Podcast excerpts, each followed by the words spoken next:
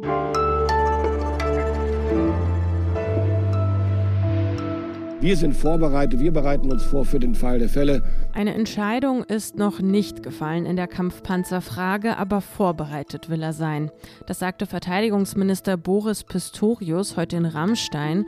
Dort beraten seit Vormittag die Unterstützerländer der Ukraine über weitere Militärhilfen. Das ist eines unserer Themen im heutigen Update an diesem Freitag, dem 20. Januar. Und damit herzlich willkommen von mir, Erika Zinger. Außerdem blicken wir heute im Update nach Berlin, wo die Umweltmesse Grüne Woche für Besucherinnen und Besucher geöffnet hat. Wie steht es denn um unsere Landwirtschaft? Das habe ich meine Kollegin aus dem Wissensressort gefragt. Dazu und anderen Themen also gleich mehr. Der Redaktionsschluss für diesen Podcast ist heute 16.30 Uhr. Wenn ihr Leopard-Panzer geben könnt, dann gebt sie. Das hat Ukraines Präsident Volodymyr Zelensky in einem ARD-Interview gesagt. Liefert Deutschland jetzt doch Kampfpanzer an die Ukraine? Ja, diese Frage, die schwebte heute über dem Panzergipfel, bei dem Vertreter der NATO-Staaten und anderer Unterstützerländer der Ukraine in Rammstein zusammengekommen sind. Mit dabei Boris Pistorius, gerade zwei Tage im Amt als neuer Bundesverteidigungsminister. Am frühen Nachmittag trat er vor die Presse. Eine Entscheidung über Leopardpanzer hatte er aber nicht im Gepäck. Es gibt die Sichtweise, dass die militärische Notwendigkeit gegeben ist. Es gibt aber auch die Sichtweise, dass es andere Aspekte dabei zu berücksichtigen gibt. Die Panzerfrage, das sei Chefsache, das entscheidet also Kanzler Olaf Scholz. Das hatte Pistorius am Abend vorher bereits im ARD Brennpunkt gesagt. Aber es wird nun geprüft, wie viele Leopard 2 Panzer abgegeben werden könnten. Das ist schlicht und ergreifend Vorbereitung auf einen Tag, der kommen, möglicherweise kommen mag. Dann wären wir sofort handlungsfähig und könnten innerhalb kürzester Zeit die Unterstützung liefern, wenn denn diese Entscheidung zwischen der Bundesrepublik Deutschland äh, und den transatlantischen Partnern und den NATO-Partnern insgesamt so getroffen wird. Weltweit verfügen die Streitkräfte von 20 Ländern über Leopard-Panzer. Jede Weitergabe an die Ukraine muss von Deutschland genehmigt werden. Länder wie Polen und Finnland, die wollen Leopard-2-Panzer im Europäischen Verbund in die Ukraine schicken, warten aber auf grünes Licht. Klarheit gibt es darüber in Rammstein heute nicht. Es wurde nicht darüber gesprochen, sagte der Verteidigungsminister. Ukraines Präsident Zelensky hatte von den Teilnehmern in Rammstein verlangt, schnell zu handeln. Der Kreml müsse verlieren, hat Zelensky gesagt. Meinen Kollegen und Militärexperten Hauke Friedrichs habe ich deshalb gefragt, ob dieses schnelle Handeln in Rammstein zu vernehmen war. Mit was kann die Ukraine rechnen? Und nicht wundern, Hauke Friedrichs hat mir aus dem Zug geantwortet. Das Treffen auf der US Air Base hat eine große Bedeutung, denn dort ähm, haben die Amerikaner verkündet, erneut eine gewaltige Menge an Waffen und Rüstungsgütern an die Ukraine zu liefern. Äh, es geht äh, um eine Summe von 2,2 äh, Milliarden äh, Dollar. Ähm, auch Deutschland hat nochmal ähm, aufgestockt in einigen Bereichen. Ähm, der Minister hat allerdings in einem Pressestatement vor allen Dingen bereits bekannte ähm, Rüstungsexporte an die Ukraine noch einmal ähm, aufgezählt. Eine abschließende Pressekonferenz in Rammstein ist für 18 Uhr angekündigt, für das Update leider zu spät, aber wir bei Was jetzt verfolgen das Thema natürlich für Sie weiter. Zwei Jahre lang war Pause bei der Grünen Woche wegen Corona. Heute beginnt die weltgrößte Messe für Ernährung, Landwirtschaft und Gartenbau wieder. Die Welt hat sich aber seit dieser Pause verändert. Die Klimakrise macht sich immer stärker bemerkbar. Es ist Krieg in Europa und der führt in Deutschland zu einer hohen Inflation und stark gestiegenen Lebensmittelpreisen. Was das mit der Landwirtschaft macht, bespreche ich mit meiner Kollegin Claudia Valentin aus dem Wissensressort. Hi Claudia. Hi Erika. Wenn du jetzt mal Bilanz ziehen müsstest, hat sich viel verändert in der Landwirtschaft in diesen letzten zwei Jahren? Ja, zwei Jahre sind jetzt für die Landwirtschaft kein langer Zeitraum, wenn wir über Veränderungen reden wollen. Da müssen wir schon ein bisschen länger zurückgucken. Und wir haben ja mit zwei Agrarökonomen gesprochen über das ganze Landwirtschaftssystem und ja, mein Eindruck war, dass sich zumindest in der Debatte in den letzten zehn Jahren äh, einiges geändert hat und dass alle Beteiligten, die eben in diesem System sind, zumindest verstanden haben, dass sich etwas ändern muss. Ja, aber vom großen Umbruch ist jetzt aber zumindest von außen noch nicht so viel zu sehen. Heute sollen Betriebe klimafreundlich produzieren. Die Artenvielfalt dabei schützen. Also die Anforderungen verändern sich. Aus Sicht der Landwirte ist das möglich, wenn man überleben will?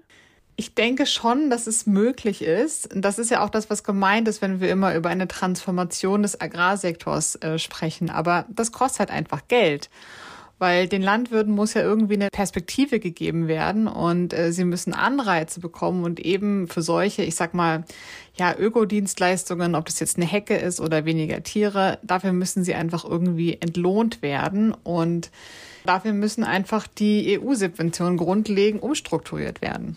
In diesem Jahr ist jetzt Tierwohl das große Thema auf der Messe.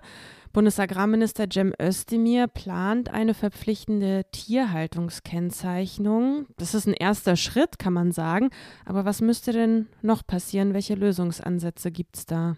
Ich finde, es ist mit Sicherheit nötig, dass wir Tiere besser und würdevoller halten. Und wir werden sie auch weiterhalten. Da braucht man sich vermutlich keine Illusionen machen. Aber am Ende werden wir die Zahl der Nutztiere einfach stark reduzieren müssen. Allein schon, um die Klimaziele zu erreichen. Da kommen wir nicht drum herum und ähm, da sind sich auch viele Expertinnen einfach einig. Das wird eine politische Entscheidung sein müssen, die man nicht auf die VerbraucherInnen abschieben kann. Und ja, die ist unbequem. Also Landwirtschaft, aber klimafreundlich, wie das funktionieren kann, das ist auch Thema auf der Grünen Woche. Bis zum 29. Januar können Sie noch vorbeischauen und das schon erwähnte Interview der Kolleginnen, das verlinken wir Ihnen natürlich auch. Danke dir erstmal, Claudia. Ja, gerne. In Deutschland fehlen massenhaft Fachkräfte in fast allen Bereichen. Bis 2035 könnten dem Arbeitsmarkt sieben Millionen Fachkräfte fehlen. Die Bundesregierung, allen voran Bundesarbeitsminister Hubertus Heil, wollen gegensteuern. Im Bundestag hat Heil heute für seine Fachkräftestrategie geworben. Er setzt unter anderem auf mehr Aus- und Weiterbildungsmöglichkeiten und will dafür sorgen, dass Beruf und Privatleben besser vereinbar werden. Wir werden neue Instrumente mit dem Weiterbildungsgesetz schaffen. Zum Beispiel ein Qualifizierungsgeld, das Unternehmen und Beschäftigte im Strukturwandel unterstützt. Zum Beispiel auch mit der Bildungszeit und Bildungszeitsat. Meine Damen und Herren, dieses Potenzial müssen wir heben. Auch bei der Einwanderung soll sich etwas ändern. Wer einen mindestens zweijährigen Berufsabschluss außerhalb der EU erworben hat, der hat Aussicht auf eine sogenannte Chancenkarte und mit der könnten Interessenten dann einreisen und sich vor Ort einen Job suchen.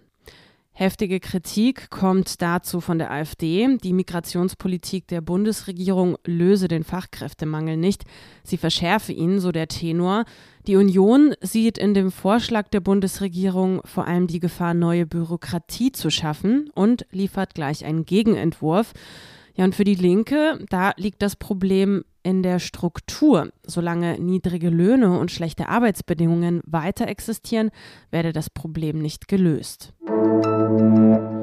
Falls Sie auf einen wichtigen Brief oder eine wichtige Lieferung warten, dann sollten Sie sich schon mal darauf einstellen, dass beides später kommen könnte, denn bei der Deutschen Post wird gestreikt. Die Gewerkschaft Verdi hat dazu aufgerufen. 15 Prozent mehr Lohn für 160.000 Beschäftigte, das fordert Verdi. Der Grund, viele Postmitarbeiterinnen und Mitarbeiter, die verdienen wenig und die Inflation tue da besonders weh. Der Konzern hält die Forderung aber für unrealistisch, trotz Rekordgewinn im Jahr 2022.